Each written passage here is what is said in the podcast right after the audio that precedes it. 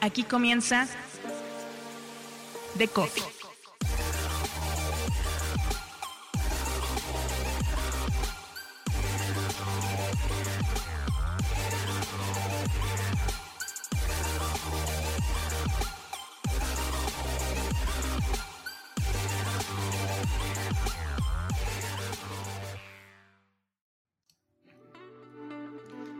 Un viaje que se explica con el audio dos emprendimientos que han marcado la industria del podcasting en español. Primero con Radio Ambulante, donde a través del audio creó conciencia sobre los problemas sociales que aquejan a Latinoamérica. Después con Adonde Media, que nació contando la historia del robo que inspiró a los creadores de La Casa de Papel. Y hoy, con Después de Ayotzinapa como su primer podcast para el mercado mexicano, Adonde Media es también la productora detrás de la estrategia de podcast de Duolingo, con el que se ha confirmado el poder del audio como una herramienta para impulsar el aprendizaje de idiomas. Es Martina Castro, fundadora y directora de Adonde Media y cofundadora de Radio Ambulante. Yo soy Mauricio Cabrera y este es The Coffee, episodio 13, temporada 4. Comenzamos. The Coffee, nuevo episodio en esta ocasión con Martina Castro, quien es fundadora de Adonde Media, una de las productoras independientes más relevantes del mercado de podcast en español. Martina, muchas gracias por estar en The Coffee. Vamos con una, una pregunta, una primera pregunta, que es, ¿qué hacer desde la producción de podcast para que no se le vea simple y sencillamente como un reflejo de la radio? Porque para muchos eso es lo que todavía hoy sigue significando. Muchas gracias por la invitación eh, de estar acá contigo. Y mm, interesante la pregunta, porque yo obviamente produzco podcasts que son más como documentales, súper producidos, tienen alto nivel de producción, pero quiero respetar de que el medio se lanzó con lo que uno suele escuchar en la radio, pero con mucha más libertad del tiempo que uno puede usar, eh, de los temas que uno puede tocar. Entonces, sí reconozco que tenemos que ampliar lo que es la oferta de podcast, porque hay mucha gente que simplemente repite lo que uno escucha en la radio, que es literalmente algunos eh, programas de radio suben las grabaciones de sus programas como podcast.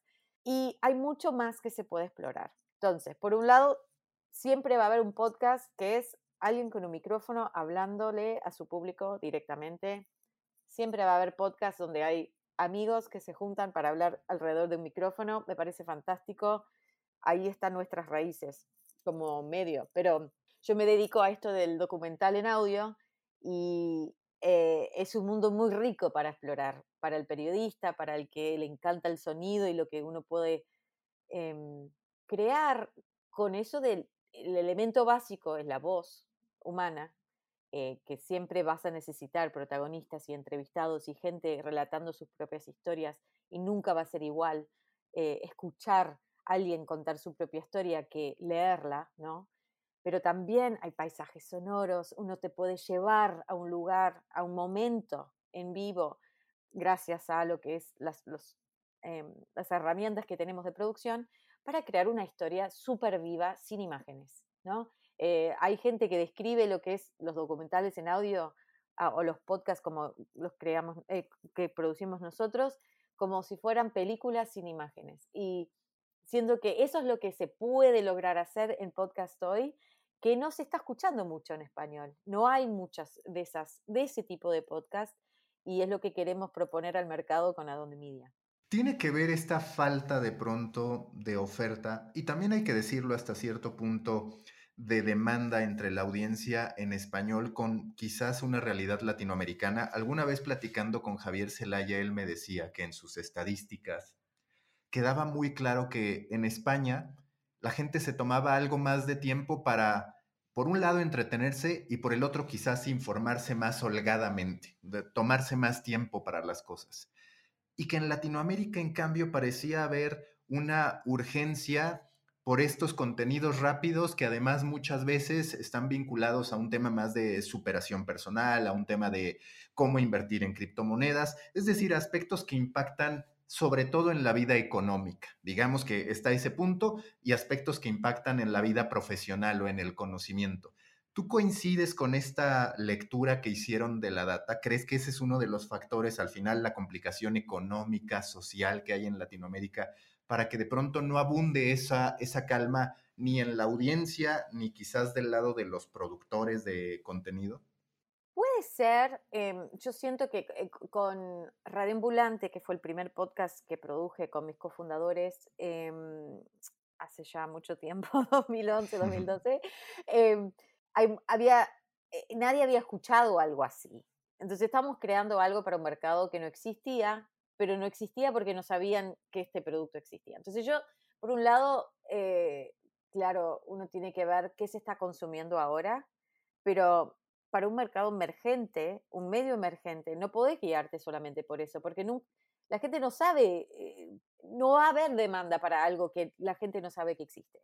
Claro. Entonces, sí, obvio, si hay demanda para eh, ese tipo de podcast, em, que se trata de temas económicos o de superación personal, eh, fantástico, sigamos eh, dándole a ese sector em, del mercado, pero no hemos tocado ni lo, inicio de lo que es em, la diversidad de los, de, los formatos que son posibles, ¿no? Con el verdadero robo del siglo, que fue nuestro primer eh, podcast original, em, subimos episodios a YouTube y fue tan increíble porque en una plataforma normal de podcast no podés recibir comentarios tan fácilmente, entonces ahí dejaban comentarios los, los oyentes y decían, qué genial esto, pero ¿qué es? porque no sabía, nunca habían escuchado algo así. Entonces, yo me niego a aceptar de que no, no existe demanda o paciencia para algo así porque la gente se engancha con una serie de Netflix, eh, no importa que sean episodios de una hora. Em, la cuestión es entretener y enganchar a la gente con lo que estamos produciendo y si no saben que existe, em, no podemos medir eh, la demanda para, para, algo así. Entonces yo, yo sí sigo pensando de que hay mm, hay, un terreno fértil para explorar en Latinoamérica con estos contenidos. Y que a mí de hecho me gustó mucho en una entrevista que te hicieron cómo hablabas de que el verdadero robo del siglo en realidad tenía un origen más de la mano de Duolingo, pero que a final de cuentas al hacer un análisis en el ámbito latino parecía que no había un interés por eso y terminó convirtiéndose en tu primera gran producción original, digamos, en solitario. Que ahí te se conecta mucho con esto que tú dices, es hay muchas cosas que puede parecer que no funcionan, pero porque no se ha creado el hábito en la audiencia para que abrace ese tipo de formatos y de tendencias. Exactamente, y tenemos que ver cómo la gente está consumiendo otro tipo de contenidos.